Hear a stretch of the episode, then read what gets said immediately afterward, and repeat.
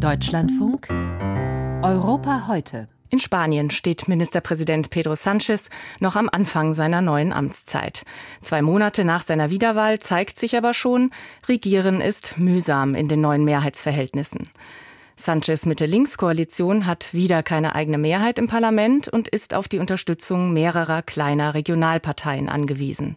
Darunter ist diesmal auch die Separatistenpartei Junts des katalanischen Politikers Carles Puigdemont. In der ersten wichtigen Abstimmung in dieser Legislaturperiode stimmte Junts nur deshalb nicht gegen Gesetze der Regierung, weil die Separatisten dafür neue Zugeständnisse erhielten. Dabei war Sanchez ihnen schon zuvor weit entgegengekommen, damit sie überhaupt seine Wiederwahl zum Ministerpräsidenten mittragen.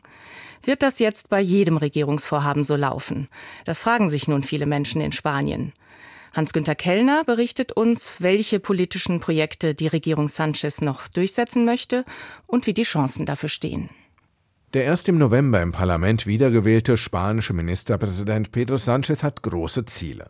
Obwohl der Sozialist keine eigene Mehrheit im Parlament hat und sich dort auf katalanische und baskische Unabhängigkeitsanhänger stützen muss, sagte er gestern in seinem ersten Interview im spanischen öffentlichen Sender Radio Nacional Es primero la creación de empleo.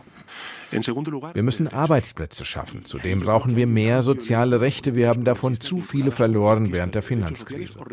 Und zudem kommt noch das Zusammenleben.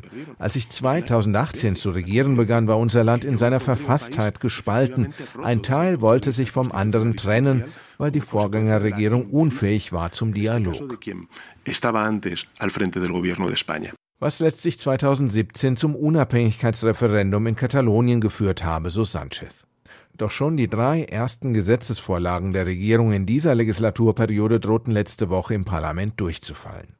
Erst nach langen Verhandlungen stimmte Junts, die Unabhängigkeitspartei des ehemaligen katalanischen Ministerpräsidenten Carles Puigdemont, am Ende zwei Paketen zur Entlastung der Haushalte zu. Ein weiteres Gesetz zur Reform der Arbeitslosenversicherung fiel ganz durch, die linkspopulistische Partei Podemos stimmte dagegen. Im Radio wurde Sanchez gefragt, wie er so regieren will. Die Antwort des Ministerpräsidenten. Willkommen in Europa und in der Zeit der unklaren Mehrheiten. Dialog und Verhandlungen sind unter diesen Umständen grundlegend.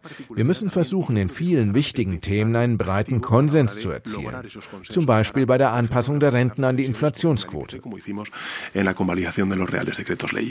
Als Gegenleistung für die Zustimmung zu den Entlastungspaketen hat die Regierung der Forderung der Partei von Carles Puigdemont nachgegeben, die Kompetenzen in Einwanderungsfragen künftig auf Katalonien zu übertragen. Womit gleich ein neues Streitfeld eröffnet wurde, ob Katalonien damit auch Migranten ausweisen darf. Die spanische Regierung sei erpressbar, schreibt die konservative Presse des Landes. Soweit geht der spanische Politologe Fernando Vallespin nicht, aber auch er sieht Spanien vor einer komplizierten Legislaturperiode mit ständigen Verhandlungen. Nur noch konsensfähige Regierungsvorhaben ließen sich umsetzen, zum Beispiel zu Energiefragen.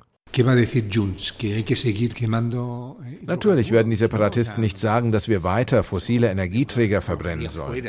Nicht einmal die konservative Volkspartei könnte eine solche Position vertreten.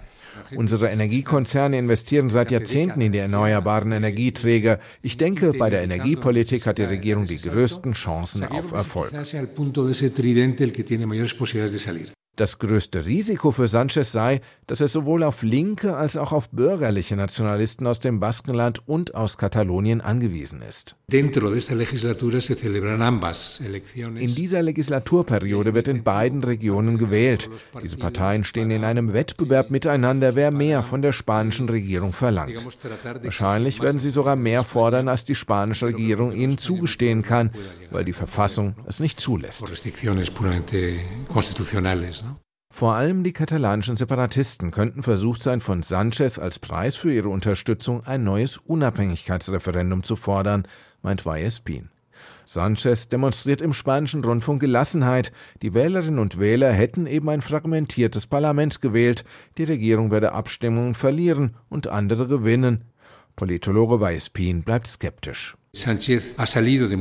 Sanchez hat viele schwierige Situationen überstanden, aber irgendwann ist es für jeden vorbei, sogar bei Napoleon war das so. Sanchez kann immer noch das Parlament auflösen und neu wählen lassen. Und wer sagt uns, dass er nach neuen Wahlen nicht doch wieder oben auf ist? Das wissen wir nicht.